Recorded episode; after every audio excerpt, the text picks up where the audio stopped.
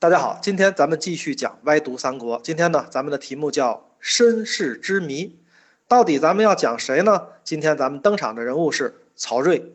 曹睿是谁呢？他是曹操的孙子，曹丕的儿子，是三国时期曹魏的第二位皇帝。曹睿其人呢，不仅是诗文了得啊，与曹操、曹丕就跟他的爸爸跟他的爷爷一起并称魏氏三祖。而且呢，他的武功也非常了得。他是在二二六年的五月登基啊，登基之后，马上一连串的军事进攻就接踵而至了啊。同年八月，就是他登基完才三个月，孙权就进攻江夏、襄阳。二七年，就是转年嘛，西平郡啊，菊英就造反了。然后呢，还有孟达在新城造反。二八年，就是两年之后啊，诸葛亮呢就开始了他的这个六次北伐。二三四年，孙权的大军呢进犯合肥。二三七年呢，辽东的公孙渊造反，自立燕王，等等等等。反正四面八方的强敌，在他当政的这些年当中就没安定过。在每一次四面八方的强敌来进攻的时候，曹睿坐镇指挥都能够神闲气定，而且每一次都做出了正确的判断。特别要指出的是，在二三四年，诸葛亮最后的一次北伐，在五丈原跟司马懿两军对峙。啊，诸葛亮呢就给司马懿送来了女人的衣服，那期望能够激怒司马懿迎战。曹魏的士兵呢深以为耻啊，强烈要求必须出战，必须迎敌。司马懿呢为了平息将士的不满情绪啊，假装愤怒，上表魏明帝，就是曹睿啊，请战。曹睿回复是不许出战。后来呢，司马懿又装模作样的多次请兵，反正都被拒绝了。魏国跟蜀国对峙了三个月之后，诸葛亮病逝于五丈原。这曹睿呢，在他执政期间，交出了一份非常好看的成绩单。曹睿继位的时候呢，曹丕曾经指定了四位托孤的重臣啊，包括曹真、曹休、陈群、司马懿。而曹睿呢，自己能够很快摆脱了这几个托孤重臣的控制啊，实现了这个政有己出。最著名的出自曹睿的一个成语呢，叫画饼充饥啊。这话怎么来的呢？当时呢，刘备有个老师叫卢植，可能大家有印象。卢植呢有一个儿子啊，叫做卢毓，一直在给曹魏打工，而且呢侍奉过这个曹家的五位君主，工作岗位呢就是人力资源。他曾经呢跟曹睿有过一番对话，当时是这个人力资源主管卢玉给曹睿推荐了几个人啊，包括当时魏国比较有名的几个名士，什么夏侯玄啊、诸葛炎啊等等等等，特别有名气。但是呢，曹睿就觉得这几个人啊名过于实，说了这么一句话，叫“选举莫取有名，名如画地作饼，不可啖也”。说这个有名的人啊，就跟画饼一样啊，是不可以吃的。所以呢，画饼充饥就是这么来的。曹睿呢，选拔干部的时候是不看重名声的，更看重的是不是这个干部能有真才实学。就是这样一位皇帝啊，我们今天为什么题目叫身世之谜呢？因为他的身世成为了魏国的最高的国家机密。他的问题呢，肯定出在曹睿的父亲啊，曹丕身上。这个曹丕有什么问题呢？二零四年啊，曹操大军围攻邺城，打袁绍嘛，然后呢，把袁绍的城打下来以后。曹丕闯入了袁绍的宅邸，就看见了一个美人儿，是国色天香的甄氏。玩三国类的游戏的时候呢，其实是能看到的。曹丕啊，以外呢，还有他的老婆甄姬啊，也是这个里面的一个武将可以选。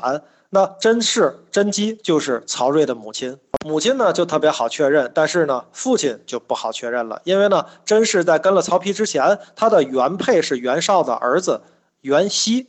关键的问题就是曹睿到底是谁的儿子？是曹丕的儿子呢？他就应该叫曹睿啊。是袁熙的儿子呢？他就应该叫袁睿。而且曹操的江山怎么传到了袁家的子孙手里了？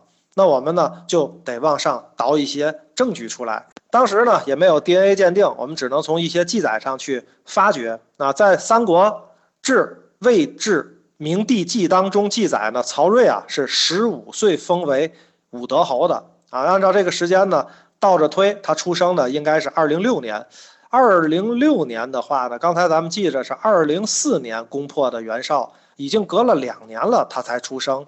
所以呢，那我们可以肯定，曹睿应该是曹丕的亲儿子。另外呢，还有一个记载啊，也是在《三国志魏志》里，就是同一本书，居然出现了有冲突的记载啊。当时呢，记录了一次事件啊，这个曹睿呢受到了牵连。当时呢说他已经是武德侯了。这个事件呢发生在二幺七年，就是刚才我们最早的时候说记载他是二幺八年被封为武德侯的。那往前倒的话，跟打下袁绍隔了两年啊，怀孕怀一年嘛，那肯定是。曹丕的儿子，但是根据这个记载，如果是二幺七年的话，那跟打下袁绍的时候只隔了一年，这个就不好说了。为了解决这两个同样一本书当中所出现的冲突，我们就必须得找第三个证据，而且第三个证据还必须比前两个更可靠。那我们就想到了史官唯一不敢记错的重要时点是这个皇帝什么时候死的。就像呢我们现在的例子里面呢，这青少年足球赛也好，还有一些。比赛也好，经常有时候呢会把那个大的孩子的年龄改小啊，但是这批队员退役以后呢，基本上都会改回真实的年龄。至于曹睿呢，在他以前的所有的记载，什么封武德侯也好啊，他等等的继位也好，所有的记载如果有隐瞒年龄的现象，直到这个皇帝他死的时候，总要可以真相大白的记录他的真实年龄了吧？曹睿呢病逝的时间是二三九年正月初一，时年三十六岁。如果曹睿病逝的时间是真实可靠的，那我们发现居然不是少记了一岁，是少记了两岁。